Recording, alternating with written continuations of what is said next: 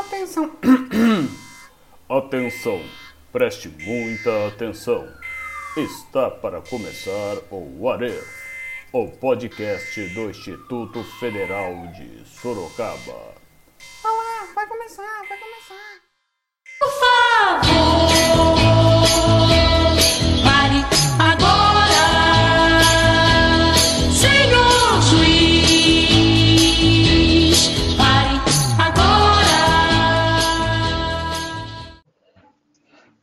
A todos, aqui é o Joãozinho e sejam muito bem-vindos a mais um episódio do nosso podcast.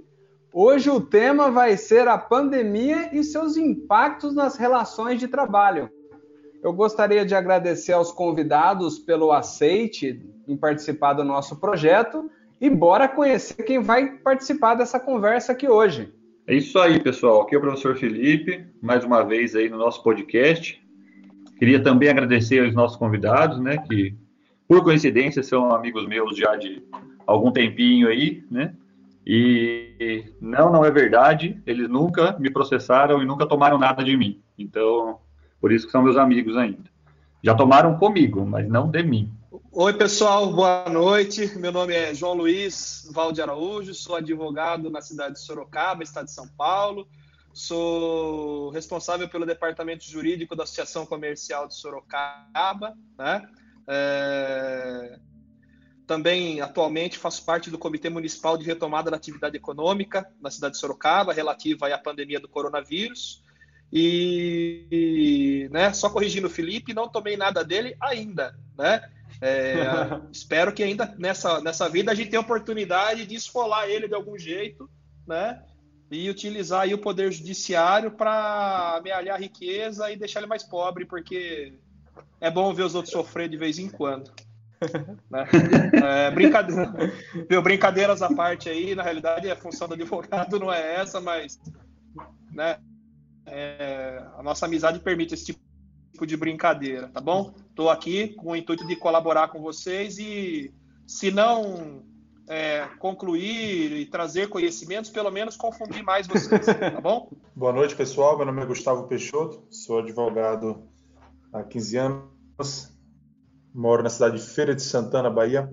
Estou nesse momento prestando assessoria a duas associações de escolas particulares aqui no estado, para como elas vão lidar com toda essa parte de retorno às aulas, de questões trabalhistas nesse momento de pandemia.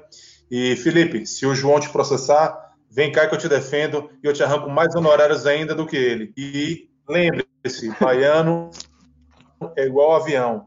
Quem está de longe acha que está devagar. Chega perto para você ver como a gente aqui é correria. Nosso podcast, hoje com dois advogados, vai aparecer aí no Spotify, no Deezer, um contrato de licença. É só clicar em li e aceito e bora conversar a conversa. É, pessoal, é, brincadeiras à parte, para a gente entender um pouco do que, do como a pandemia afetou essas relações de trabalho, eu acho que é legal a gente começar fazendo uma contextualização de como estava antes da, da pandemia. Tem como vocês fazerem um overview para a gente de como que estava o cenário antes da pandemia?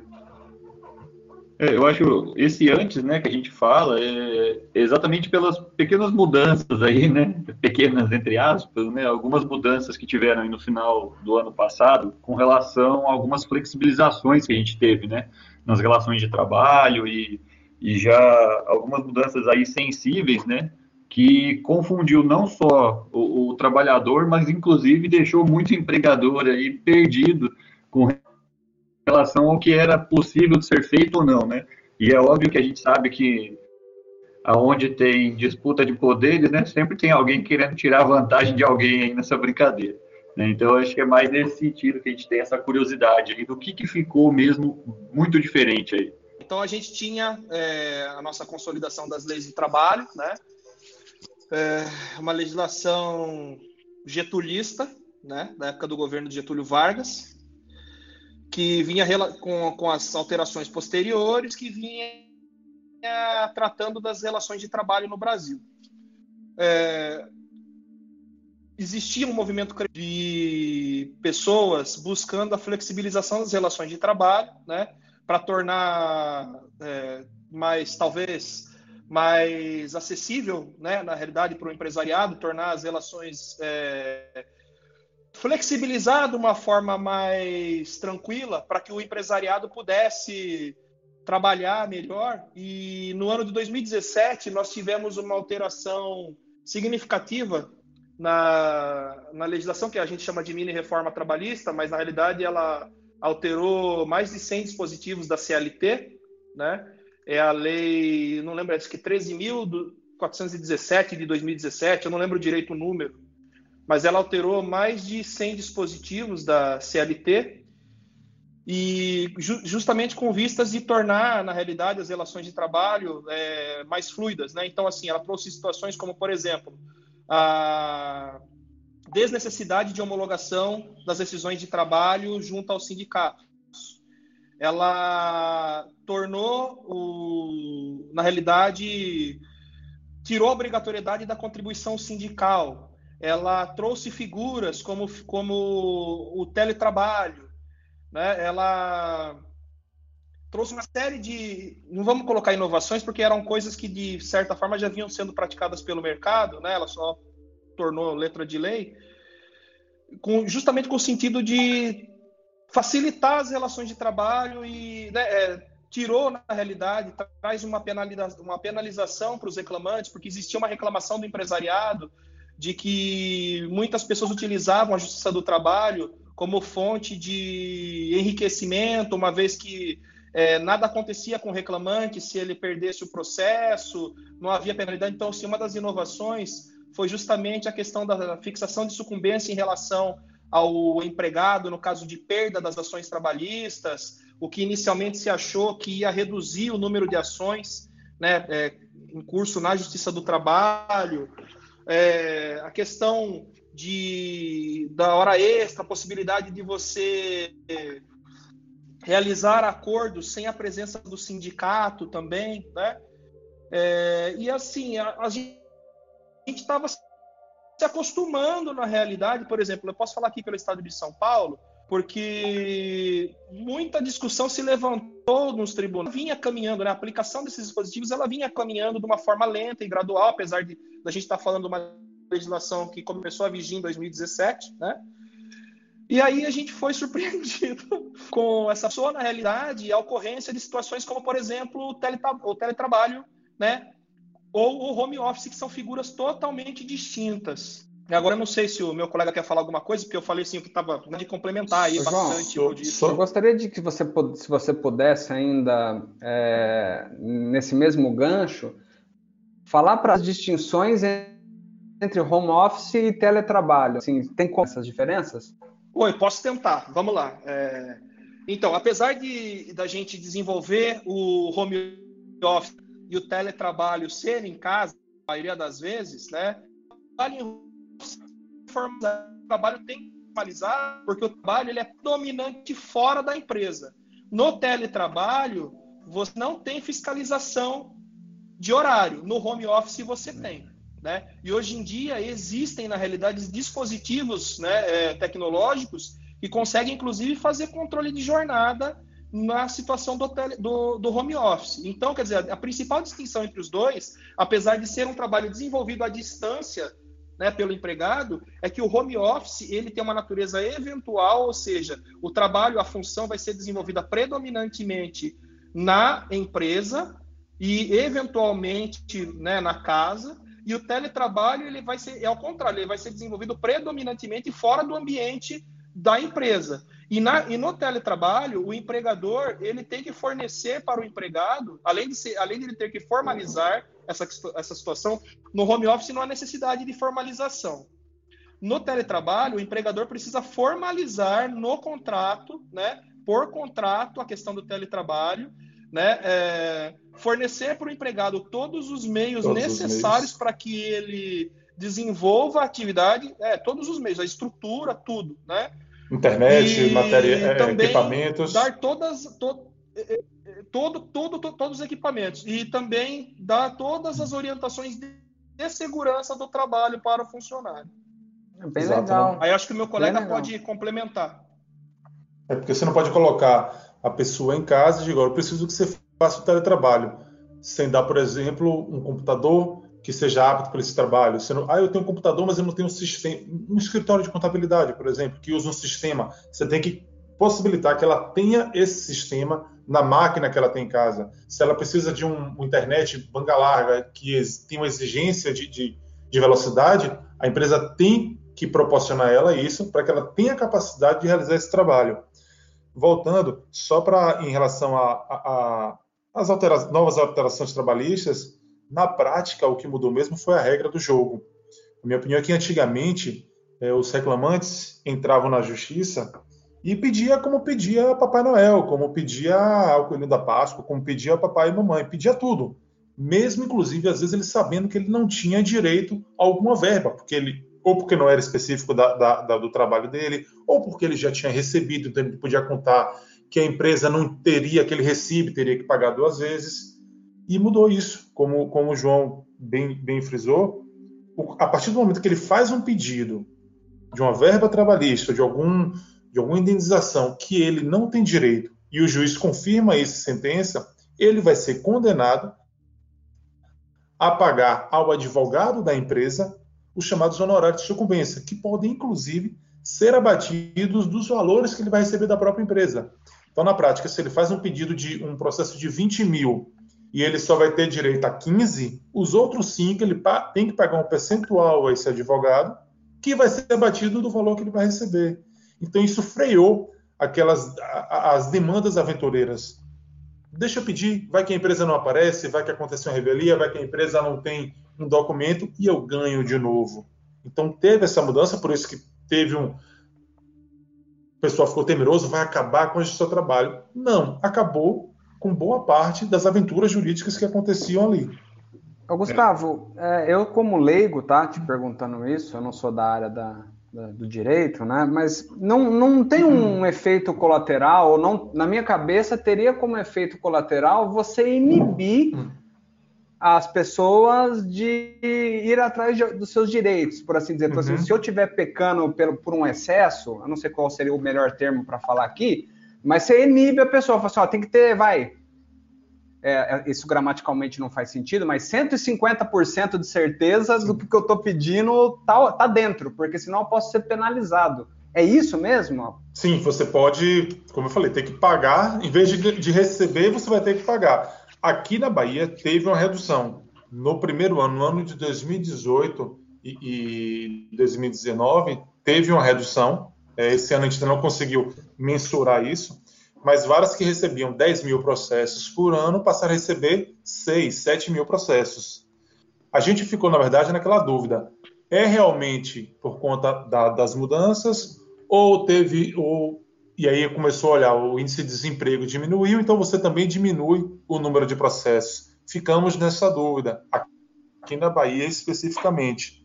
Mas tem realmente essa questão de só peça o que você tem certeza. O que acontece é que muitas vezes o próprio reclamante omite do advogado dele que tem algum que tenha recebido algum valor e acontece também de advogado mesmo sabendo que o reclamante não tem, como você falou, 150% de, de, de certeza desse direito, ele entra para aventurar, porque infelizmente algumas empresas não têm um controle, não tem uma contabilidade, não tem um jurídico correto para combater, para comprovar o processo que já foi tudo quitado. É, o que eu percebo assim é que isso é muito comum, inclusive com um processo que envolve pequenas e médias empresas, né? Aquelas relações de trabalho que são mais sensíveis, por exemplo, pequenos negócios, né? É, o pessoal costuma entrar muito com o caldo trabalhista exatamente por essa ausência, né? De como é que eu posso dizer, de esmero administrativo. Né? Eles não conseguem ter os registros todos corretos, né? por desconhecimento muitas vezes, né? porque apesar da lei obrigar a empresa a ter um, uma contabilidade contratada né? e ter todas essas obrigações uhum. para você ter uma empresa, muitas vezes assim, o sonhador que abriu a empresa, que não entende muito de administração, né? que está se aventurando a ter o seu negócio próprio ali, e já de cara começa com funcionários, né? E com o passar do tempo, a desanimação aumentando, vai conseguindo dar conta, e chega lá no final, quando ele precisa eventualmente demitir, ou tem algum problema na relação de trabalho entre ele e o, e o funcionário, né, acabam acontecendo processos ali, né, e que não está de acordo com a lei, né, vai para o funcionário de fato, né. Nem sempre. Eu perdi aqueles negócios que eu digo, o, o, o contato próximo, né, e que tiveram problemas trabalhistas nesse sentido. É, na realidade, o que a gente percebe é assim, né? É, essa a, a fixação trabalho, essa penalização para o empregado nesse momento, ela ela serviu, na realidade, para acabar com as aventuras jurídicas, para acabar com aquela história de, ah, eu vou entrar para ver o que dá, entendeu? É, então, ela tem, na, na realidade, ela, num primeiro momento, não é um efeito colateral, né? Porque a gente tem na Constituição, na Constituição Federal, garantido, primário, as pessoas né, é, têm direito de levar a, as, as, controvertidas né, para apreciação do Poder Judiciário, que entende que o espírito humano, em determinado momento, é, é incapaz de se autocompor. Então precisa de que um terceiro venha ali, medir e dê uma solução. Essa é a função do Poder Judiciário. Tá Só pontuar uma coisa que, que eu acho talvez válido de mencionar, né? É, no, no que a gente estava conversando, é, exigir algumas coisas que ele não tenha direito, né?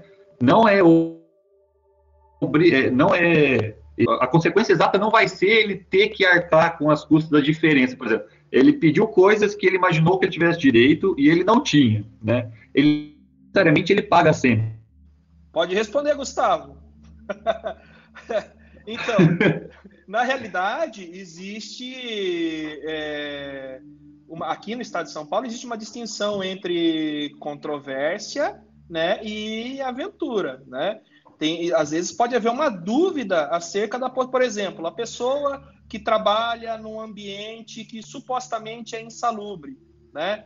É, que onde supostamente ele poderia vir a ter direito de receber um adicional de insalubridade, que é uma questão que vai ser aferida prioritariamente através de uma perícia, né?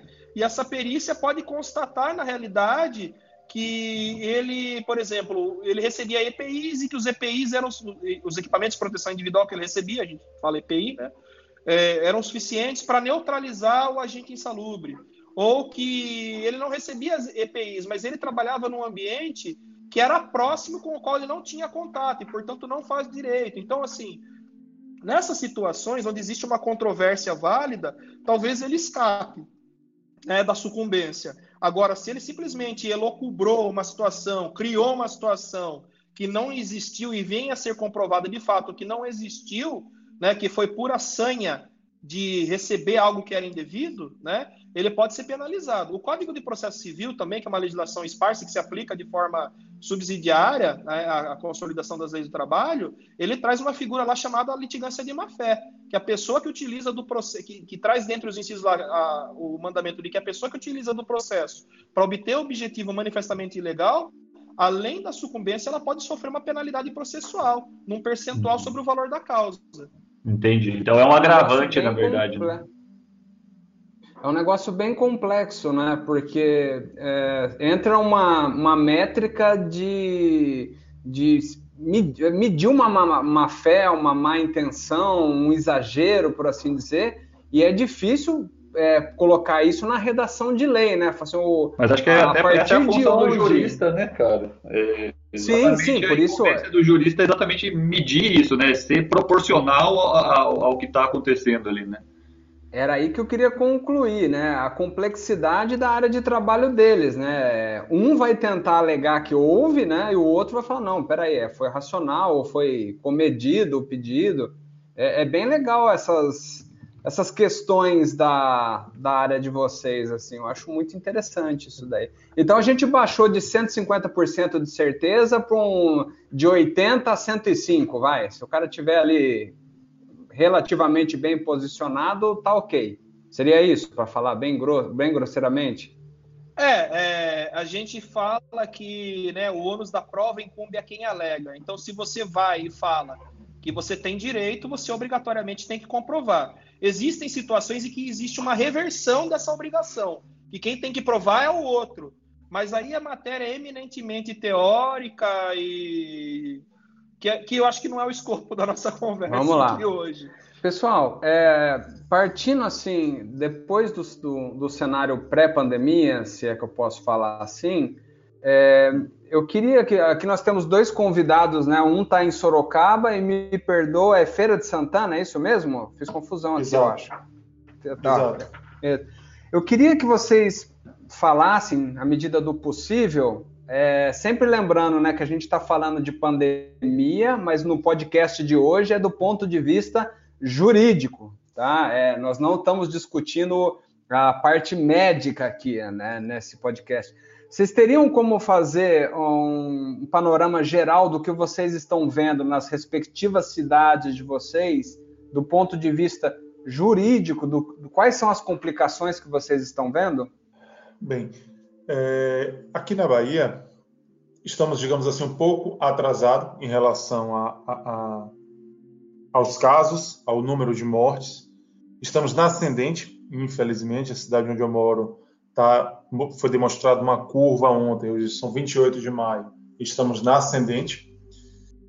E estamos muito preocupados com o que vai acontecer. Juridicamente, o Brasil todo está vivendo um período de, de que a gente chama de insegurança jurídica.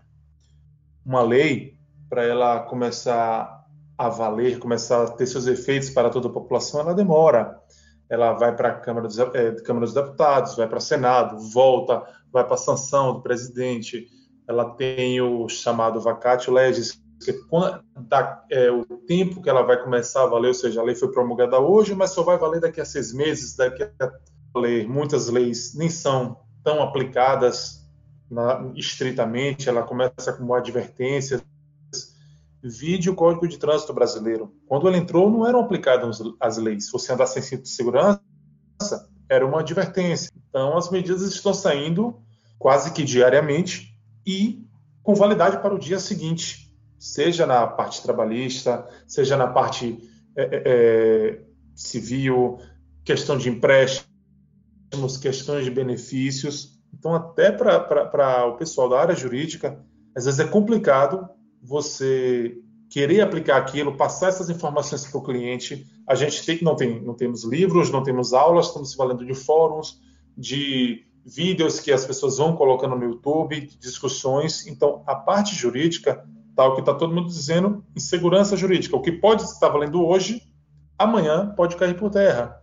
Enquanto durar a calamidade pública, que atualmente vai até o dia 31 de dezembro, por conta de um decreto legislativo do Senado 6 de 2020, até esse decreto está valendo a calamidade pública, essas medidas estão em, em vigência.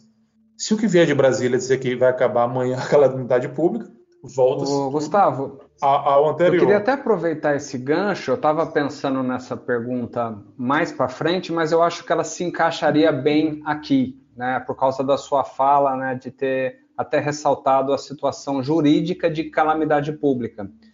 É, eu tenho visto muito nas redes sociais um debate ferrenho do tipo: é, o governo deve decretar lockdown em, uma determinada região e uma outra pessoa brigando com essa primeira, falando não, o governo não poderá decretar lockdown porque isso fere o meu direito de ir e vir na Constituição e eu, ninguém pode mandar eu me impedir de sair de casa, alguma coisa assim. É, eu acho que é um bom momento para é, a gente esclarecer isso, né? Porque tem um debate muito ferrenho sobre isso. É.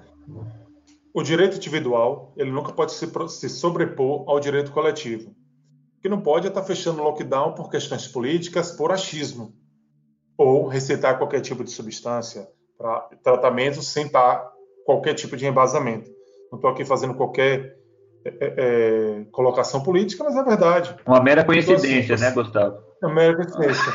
é, se o lockdown for realmente necessário, como aqui na minha cidade, que já antecipado foi, próxima semana vai ser decretado isso ou não, ele está visando a garantia de, de, um, de um, da saúde e da segurança da população, que é uma coisa bem maior do que um indivíduo que é contra e vem pleitear o direito de ir e vir. Porque esse indivíduo, no direito de ir e vir dele, ele pode estar justamente disseminando essa doença e prejudicando outras pessoas. Então, o direito coletivo se sobrepõe sobre o direito individual.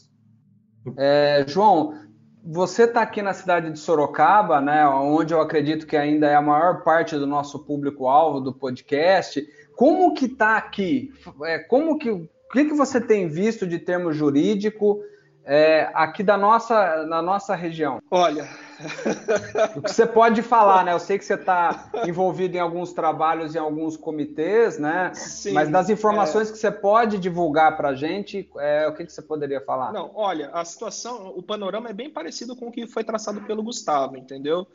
É, essa situação do fechar imperativo né, das atividades comerciais consideradas não essenciais, que são aquelas que não estariam na lista do decreto presidencial 10.282, né, e da portaria 116 do Ministério da Agricultura e de, outros, e de outras normativas, é, trouxe uma série de problemas. Por exemplo, né, como é que o comerciante pequeno e médio, que muitas vezes não dispõe de sede própria e precisa locar o espaço onde ele atua, vai pagar o aluguel?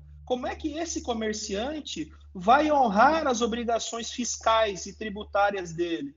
Como é que esse comerciante vai honrar a folha de pagamento dele? Eu digo comerciante, mas a gente entenda qualquer pessoa pertencente ao setor produtivo, setor de serviços também, né? Como é que essas pessoas vão conseguir fazer frente a todas as suas despesas, e eu estou falando de negócio, sem entrar no mérito de que essa pessoa, essas pessoas muitas vezes têm família e têm obrigações decorrentes de ter uma família, que é sustentar a sua própria casa, obrigações, se tem filhos, relativas aos filhos, né? Como é que essa pessoa vai gerir toda a sua vida agora se a atividade econômica dela simplesmente ficou estagnada? Então, isso trouxe um clima de insegurança gigantesco para o empresariado, para o setor produtivo de uma forma geral. E as pessoas, elas têm procurado, né, daí, daí a gente teve a adveniência das medidas provisórias, que o Gustavo falou agora de pouco. Medida provisória 927, medida provisória 936, que tem um caráter emergencial, precário, e eu digo precário porque ela vige por um tempo e vai cessar os efeitos, né? Elas já vão começar, ter, vão cessar agora, acho que no mês de junho, se não me falha a memória, posso estar enganado entendeu? Que elas tinham a característica, João, na realidade. Oi, desculpa, pode falar. O, o Senado prorrogou por mais 60 dias hoje a 936. Não sei se você a chegou 9... a ver isso. Não, não vi, não vi. Ótimo, Ele... ótimo. Para poder durar 93, ah, por mais 60 dias a 936, enquanto não ocorre nenhum tipo de votação ou eh, legitimação da mesma. É, então, e justamente por quê? Porque a gente viu uma situação de incerteza absurdíssima, né? É, então, o que acontece? A gente precisa dar um fôlego de alguma forma, porque eu não posso obrigar a pessoa a ficar na casa dela sem dar a condição dela lutar pelo mínimo, né? Então, aqui em Sorocaba, a gente vê que existe um estado geral de apreensão, né? É, as pessoas se valeram das, das, dos subterfúgios que as medidas trouxeram, ou seja, olha, é, vou dar férias, vou suspender o contrato de trabalho, vou reduzir a carga de trabalho, vou colocar essa pessoa em regime de teletrabalho, né? Tudo através de acordo, de formalização. Isso tem que ser formalizado. Então, banco de horas, férias banco de horas, férias, né? Então, isso tudo tem que ser formalizado, eles têm que colocar no papel para que haja uma segurança mínima. E assim, se vai fazer, se a, se a pessoa, né, é, nesses casos ainda das medidas, se a pessoa faz esse tipo de acordo, né, e vai se utilizar de algum programa governamental, ela não pode demitir o funcionário, ela tem que garantir a estabilidade do funcionário por esse período da pandemia e por igual período depois que cessar. Né? É então, muito interessante isso, né? Porque é... a gente acaba de falar de um lado que seria o governo é, tomando medidas em situações graves de um lockdown, né? E de como que isso fica é, seria um dever do trabalhador, por assim dizer, dos que podem ficar em casa. E agora é um outro lado da moeda, né? Você tem que garantir. Seria dignidade a palavra que eu estou buscando? Não, não, tenho certeza qual seria a melhor palavra. Mas você tem que garantir um mínimo para essa pessoa que vai, que vai ter que ficar em casa, né? Esse seria o outro é. lado da moeda agora, que também é de suma importância. É, é, na realidade, assim, dignidade é uma das palavras, né? Eu não sou jurista, gente, pelo amor é, de Deus. Pelo... Não, não, mas eu acho que a gente pode levar tranquilamente essa discussão do ponto de vista aí é, não militarizado, né, do ponto de vista é, do, do, leigo, né? É, Isso. né, a gente, do ponto de vista laico, vai, vou usar uma palavra mais bonitinha. É, o que o, o que o Estado tá- e assim a gente vamos, vamos lembrar o seguinte, né? A gente vive uma situação de crise sem precedentes na história do mundo do último, né? Deste século, porque a gente teve uma situação muito parecida lá com a gripe espanhola, né? Em 1918, há 102 anos atrás, né? É, bem parecido. E apesar de eu trago aqui uma curiosidade, que apesar de ter o nome de gripe espanhola, ela na realidade começou nos Americana. Estados Unidos. É, ela começou nos Estados Unidos da América, né? Mas a gente está vivendo uma situação sem precedente. Segundo dizem aí os infectologistas, os microbiologistas, né? é, daqui para frente talvez a gente viva essa situação com mais experiência. O Oriente já vem vivendo isso, né? O oriental, né? é, ele já, já vem, eles já passaram pela SARS, eles já passaram pela MERS, eles já né, passaram pela gripe aviária. Então, eles já têm na cultura deles que de tempos em tempos isso acontece. Eles é do oriental a questão de se, de, de se resguardar em casa. Então, ou seja, começa acontecer esse tipo de coisa. Eles mesmos já voluntariamente se apartam da sociedade, já estão acostumados com isso e a gente não tá, porque brasileiro gosta de bater perna. O negócio do brasileiro é andar, circular. O latino tem na sua característica principal essa questão do calor, da interação social, de conversar. Por isso que talvez a, a quarentena seja tão penosa para nós, né? E aí o que acontece? Você soma isso ao fato de você não ter, de você ter uma incerteza do seu futuro. Como é que eu vou honrar todas as minhas obrigações? Como é que eu vou cuidar da minha família, dos- das pessoas que, que pelas quais eu tenho apreço, se eu não tenho dinheiro, né? E o Estado ele tem que. Então, assim, só que assim, o que as pessoas não entenderam é que todo mundo terá que fazer a sua parte. Todo mundo vai sofrer um pouco. O Estado vai sofrer, os indivíduos também vão. Né? E é importante que o Estado traga algum subsídio, mas as pessoas vão ter que fazer a parte delas também, infelizmente. Situação de crise é isso, gente. Ô, né? De comoção social. João, é, me perdoe se eu estou fazendo alguma confusão, né? Você trouxe um- muita informação, muita dela para mim é novidade, né? Eu não sou da área. É, só para tentar voltar, então existiria alguma contrapartida da empresa aí? Você me falou algo, é, me perdoa, tá? Se eu não conseguir reproduzir com o texto perfeito, né? Mas assim, a pessoa vai ficar um pouco afastada do serviço devido a, a, a natureza da situação, mas ela teria depois um igual período de estabilidade, poderia dizer assim, no serviço. Então, vai, exi- tem previsto em lei para essa situação particular essa contrapartida? Essa contrapartida ela está prevista nas medidas provisórias. Se não me falha a memória, aí eu preciso da ajuda do Gustavo, da 936 mesmo. né? 936. Isso, então. A medida provisória 936, ela trata da questão dessa estabilidade do período aí para garantir para a pessoa o emprego, porque o empregador tá- pode ser que ele venha se utilizar de algum programa de, do- de subvenção do governo também, mas ele vai ele tem que assumir primeiro a obrigação de não demitir o funcionário que se utilizou desse, dessas, dessas situações que foram trazidas pelas medidas provisórias. E segundo, que ele tem que garantir, é, ele não vai demitir, vai garantir a estabilidade por igual período. É uma contrapartida sim, João. Muito legal, O- muito obrigado. Viu? Pessoal, então, já entrando no, no gancho aí, uma dúvida, né? Com relação aos encargos que são recolhidos né, nesses períodos, agora que está em, em- em regime de exceção, digamos assim, né? da- da- dos, dos- dos contratos de trabalho, né? Estão sendo. Estão acontecendo várias alterações, né? Mas do ponto de vista do recolhimento, por exemplo, de FGTS e, e essas coisas todas, né? Quando voltar ao normal isso, né? Como que fica essa situação? né, do- do- dos recolhimentos, porque tem muita empresa que não está conseguindo nem honrar direito com as folhas de pagamento, né, e parece que existe uma certa flexibilização com relação ao recolhimento desses impostos, né, desses, encargos, né. Como isso fica agora, nesse período?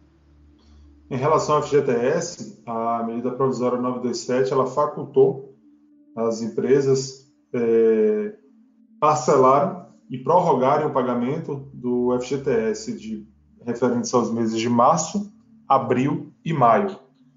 Ele n- não, ele, não é que ele não vai ter que pagar, ele vai pagar isso, de forma parcelada a partir de julho, a partir do mês 7, podendo é, dividir o valor desses três meses em até seis vezes. Eu, inclusive, pergunto aos meus clientes: você pode pagar o FGTS de março e de abril? Pague. Porque a gente não sabe que, como é que vai estar a sua situação em julho, agosto e setembro. Então, ficar só jogando débitos para frente, que podem ficar bem maiores. Se você tem o capital para pagar esse FGTS, pague logo. Mas foi concedida essa facilidade de pagamento do, do FGTS. Assim como outros impostos também tiveram é, é, seus prazos prorrogados. Aqui na minha cidade, o IPTU, que vencia no final de março, foi prorrogado para o final de setembro. Então, está tá ocorrendo esse tipo de, de flexibilização do, do, governo. Inclusive, só para complementar essa questão da estabilidade que o João falou, é, essa estabilidade também é exigida pela MP, que instituiu a questão dos empréstimos através dos bancos privados que é um empréstimo com taxa de 13,5%, com prazo de carência, para ganhar até 36 vezes, para que o empresariado pegue um empréstimo para pagar a sua folha de pagamento, com a condição de que ele também não demita os seus funcionários que foram é, que receberam seus salários por esse empréstimo no período de dois meses após o recebimento, sob pena de antecipação total da dívida ele pega o valor para pagar dois meses de salário, foi, foi estipulado, e ele tem que manter esse funcionário por mais de dois meses. Se ele demitiu desses dois funcionários, o débito dele, que deveria ser parcelado em até 36 vezes, é cobrado de uma vez só pelo banco. Então tem também essa estabilidade para o funcionário. Entendi. Então, de certa forma, né, assim, bem, bem simplista, tá, na, na, minha, na minha fala aqui, é, todos os direitos, né, todos os direitos, deveres é, do, do trabalhador e do, do empregador, eles se mantêm nesse período, né? E o que está acontecendo, na verdade, é a flexibilização, principalmente com relação à cobrança de alguns encargos e de alguns tributos, né? Exatamente para dar um fôlego, né? E uma situação de sobrevida, tá? Para pra, as empresas e para os funcionários, né? Mas no, no, no frigir dos ovos, né, tudo ainda se mantém, todas as obrigações estão mantidas, todas as garantias estão mantidas, né, de acordo com o que a lei já vinha tratando aí antes do cenário de pandemia, né? Porque é, muitas das dúvidas que o, o pessoal mandou para a gente pelo Instagram, né, ou diretamente para a gente aqui pelo WhatsApp, amigos, né, o pessoal que a gente consultou, vem em direção a, ao medo né, do que a lei é, permite nesse cenário de pandemia e o que, que eles podem vir a perder nesse meio tempo, né, com relação a, a garantias de uh, uma demissão, se as, as multas vão ser é, mantidas, né, se eles vão ter direito a receber o que eles deveriam ter recebido, como se fosse numa demissão é, usual antes da pandemia. Né? É, não existe nenhuma determinação de que algum tipo de multa, algum tipo de verba rescisória é, não deva ser paga numa demissão. Tudo, até hoje, tem que continuar sendo pago, mas sobre essa questão de você dizer, ah, o governo vai subsidiar, eu costumo dizer que não existe, eu costumo não, né? Tem aquele ditado de que não existe jantar de graça, alguém vai pagar a conta. E assim, das duas, uma, cara. Ou tem muito dinheiro nesse país que eles cansaram até de roubar e tá, vamos investir agora para salvar um pouco a economia. Ou então, como eu já ouvi de uma pessoa, mês que vem a CPMF chega na conta de todo mundo aí e a gente vai pagar essas contas que estão saindo aí. Que é o que eu acredito, na verdade. É o que está aparecendo, pelo menos, né? Porque é. essas linhas de crédito, tudo isso que está. Todas as soluções que a gente vê sendo, sendo propostas, né? Para amenizar a, a crise é, financeira e econômica que vai vir de reflexo da, da pandemia, né, sem considerar o que já o que já estava vindo acontecendo aí nos últimos anos, mas o que está sendo gerado agora por recessão econômica né, e por problemas financeiros diante da pandemia, as soluções que a gente encontra aí é, disponíveis são todas de. Oi. A linha de crédito é para o banco particular, é Bradesco, Santander e Isso, tal. É exatamente. Eles estão cobrando juros baixos, mas estão. O que é. preocupa é. são os benefícios, seja do é. 936, seja esse de 600 reais, porque isso está saindo do, da caixa do governo. O empresariado, até então, não está pagando nada a mais nos casos de suspensão ou redução, onde o governo subsidia o, o valor do funcionário, mas a CPMF está ali, daqui a pouco ela chega. Ou qualquer outro imposto, ou aumento de tributo, que ele disse que não vai fazer, mas na hora que a conta apertar, na hora que apertar, vai aparecer. Nós, é um problema muito complexo, né? Ele é, tem a área da, da saúde e as recomendações da saúde. Tem a parte hoje que é o nosso enfoque, né, do que pode ou não pode ser feito em termos jurídicos. Tem desdobramentos econômicos disso. É, é um ninho de vespa, né? São decisões difíceis, direitos e deveres de todo mundo. E esses direitos e deveres sempre amarrados é, é, um ninho de vespa, né, cara? É bem difícil mesmo. A área de vocês deve estar bem mais emocionante nesse período agora.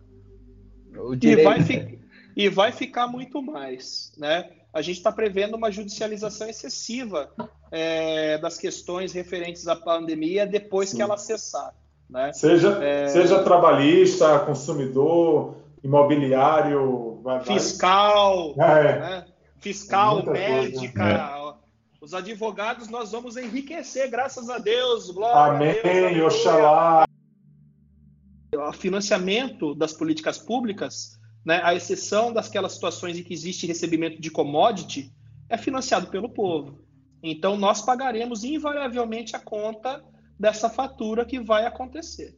Né? O Estado está se endividando, a União está se endividando, e esse dinheiro, para recompor isso, vai sair do povo brasileiro, de alguma forma. Né? Então, a gente vai passar por um período, sim, não sei de que forma eles vão buscar isso, mas vai haver mais para frente um garrote aí para tentar recuperar essa situação. Essa situação que vocês chamam de, de flexibilização, nós do meio jurídico chamamos de diferimento no recolhimento da, de algumas obrigações, né?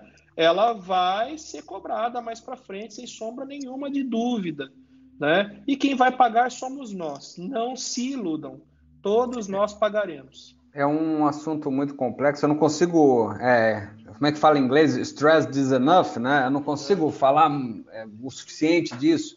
Quando a gente fala de lockdown, claro que não é uma medida fácil de tomar, claro que não é o que nós gostaríamos, né? Quando a gente fala do recesso econômico, claro que não é um caminho que nós gostaríamos de chegar. Quando a gente fala de algumas coisas da parte jurídica que está trazendo uma complicação, claro que não é, é o caminho que a gente quer ir. É um momento difícil que exige é, decisões complexas e analisando muitos fatores. É, tudo isso para falar o quê? É claro que quando a gente faz uma previsão, tem uma grande chance de errar. Mas o que, que vocês imaginam para um cenário, vou dizer assim, de uns dois anos para frente, do que vai acontecer da parte jurídica? Vocês já estão vendo alguma necessidade de rever algum ponto de lei? Ou alguma coisa vai ter que ser tratada de maneira excepcional nos próximos dois anos, porque a situação está demandando isso? Já teve alguma, alguma coisa assim para vocês ou não? Ó, eu, como pessoinha, como cidadão, como ser humano, habitante do planeta Terra, nesse período, né, e não como advogado, eu entendo que essa crise vai trazer, na realidade, é, uma mudança de paradigma sem, sem, é, sem precedentes na história da humanidade. A gente vai ter que mudar muita coisa. Né? E já está mudando. Por exemplo, essa própria questão do teletrabalho. Né? A gente está vivendo na medicina a questão da telemedicina, que até então o Conselho Federal de Medicina era avesso a esse tipo de, de situação, de tratar o paciente à distância. Eles estão tendo que lidar com essa realidade agora, né? É, então a gente vai ver uma mudança muito grande. E as relações, o direito é uma ciência humana. Ele, ele, ele existe teoricamente lá, né, voltando para os bancos da academia, né, é, para regrar a vida do, do cidadão em sociedade. E essa, essa crise toda ela está mostrando na realidade que existe uma necessidade talvez a gente voltar e rever algumas coisas. Agora, se isso vai acontecer no, no curto, médio ou longo prazo, meu xará, não posso te dizer com certeza. Gostaria que fosse, mas, mas isso, assim... depende, isso depende de um esforço é, e de boa vontade daqueles que estão nos governando, que eu sinceramente acho que não existe. Mas pelo menos no que vem em mente, então. Você quer João. falar, Gustavo? Pode falar primeiro, Quero. por favor. Em relação, em relação à área jurídica, como é, seu xará, João, é, meu colega, sou muito fã do termo doutor, não, é, disse, vai ser uma enxurrada de ações. Então, desde o advogado, pra, quem advoga para o autor, quem advoga para a empresa, vai ter uma crescente nisso. O problema está em como esses processos tramitarão, porque a gente está sem audiência. Aqui na Bahia não começou ainda a audiência virtual. E como serão essas audiências? Como é que vai ser a audiência de instrução que você tem que ter testemunha? Sua testemunha vai estar no, meu, vai estar no seu escritório para na hora que o juiz fazer uma pergunta que comprometa, você vai lá e desliga o modem da internet? Ou tem alguém atrás do computador instruindo a testemunha? Então são, são pensamentos que a gente tem de como os processos, muitos processos vão, vão talvez emperrar, porque a audiência ainda é algo fundamental na maioria dos processos. Tem processos que não, você dispensa a audiência, é, é, só prova documental, você pode fazer algo por vídeo, tem, teve acordo, não teve, paciência. Mas processos em que a matéria é, é, é, co- tem que comprovar um fato, tem que ter alguma prova testemunhal, isso vai emperrar a nossa justiça. E nós não estamos preparados para isso. Pelo menos o TJ Bahia não se preparou. Até hoje, não teve uma audiência por videoconferência na Bahia desde a pandemia. Eu nunca tinha pensado nesse tipo de desdobramento, cara. De é, o, o interrogatório, ou seja lá o É. que for. O cara faz uma pergunta muito assim, chave, que você não tem uma resposta. Desliga o modem. o. Acabou. Sabe? E- Eu, na, na- na véspera da pandemia, no dia 2 e 3 de março, eu lembro a data porque é aniversário de minha esposa, é dia 3, 2 e meu é dia 3. A gente passou dois dias atendendo 20 reclamantes que saíram da empresa, demos entrada nas ações dia 6, todas com pedido de eliminar para receber FGTS seguro-desemprego, porque a empresa não pagou nada, não deu nada. Tiveram duas varas do trabalho, das seis que tem na minha cidade, que até hoje não deram a eliminar. As outras todas deram a eliminar, então eu estou com nove reclamantes. A gente manda e-mail, a gente liga, faz reclamação na corregedoria e nada acontece, porque eu não posso mais entrar no fórum, bater na porta do juiz, por mais que muitas vezes a gente nem consiga conversar com o juiz, mas você fala com o assessor, fala com, com o escrivão, para ver se a coisa anda. Então, até o- esses- essas coisas de urgência podem ficar eh, prejudicadas com isso, porque o juiz está online, está na casa dele, você não vai bater na porta da casa dele, você nem sabe onde ele mora. Então, os chamados embargos auriculares, que você senta, conversa com o juiz, demonstra a prova, fala a sua tese, isso ficou prejudicado. Você não vai mandar WhatsApp para o juiz. Então, isso também é uma coisa que tem que ser pensada, como nós vamos tratar isso. Por que não, né? Porque o, o Deltan Dallagnol mandou um WhatsApp pro Mas é, eu não o sei aí. é, João, eu não sei. Fale. Pode falar, Fale, fale. pode falar, Gustavo. Não, Não, eu não sei aí em São Paulo, mas aqui tem juízes. Assim, a OAB vem, luta, diz que o nosso acesso tem, tem que ser aos cartórios aí restrito e tal, mas aqui é aquela história. Tem, tem juiz, é, é, advogado acha que é Deus, juiz tem certeza que é. Então a gente fica com essa barreira para transpor. Virtualmente, então, impossível. É impossível de fato. Aqui no estado de São Paulo, no âmbito da 15ª região, que é o tribunal São Paulo tem dois tribunais regionais do trabalho, né? Nós temos a, a segunda região que cuida da área metropolitana de São Paulo e o litoral, e a 15ª região que cuida de todo o interior do estado de São Paulo.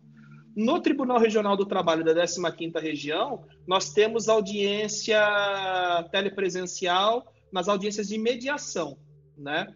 É, e audiências iniciais.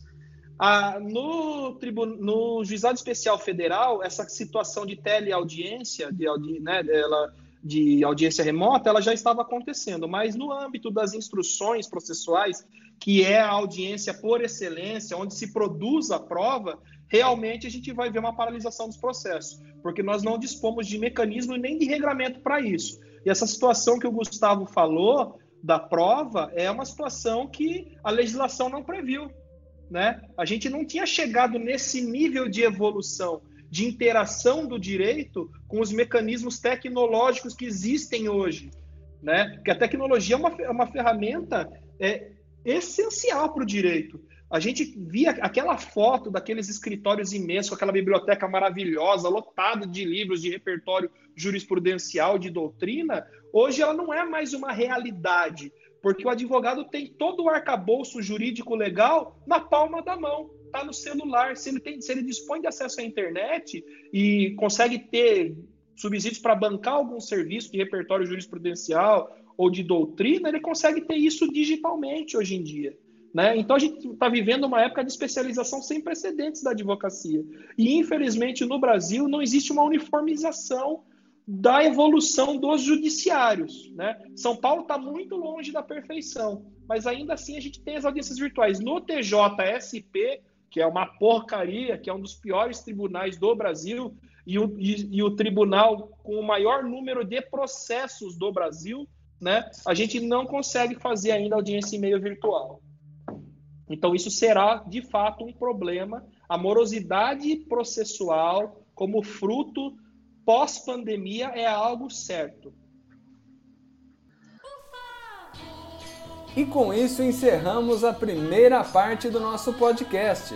Lembrando que o nosso e-mail para críticas, sugestões e preferencialmente uma mensagem de carinho é podcast.sor@gmail.com. Beijo no coração, fiquem com Deus, aguardamos vocês na próxima parte. Tchau! Advogado, peço socorro.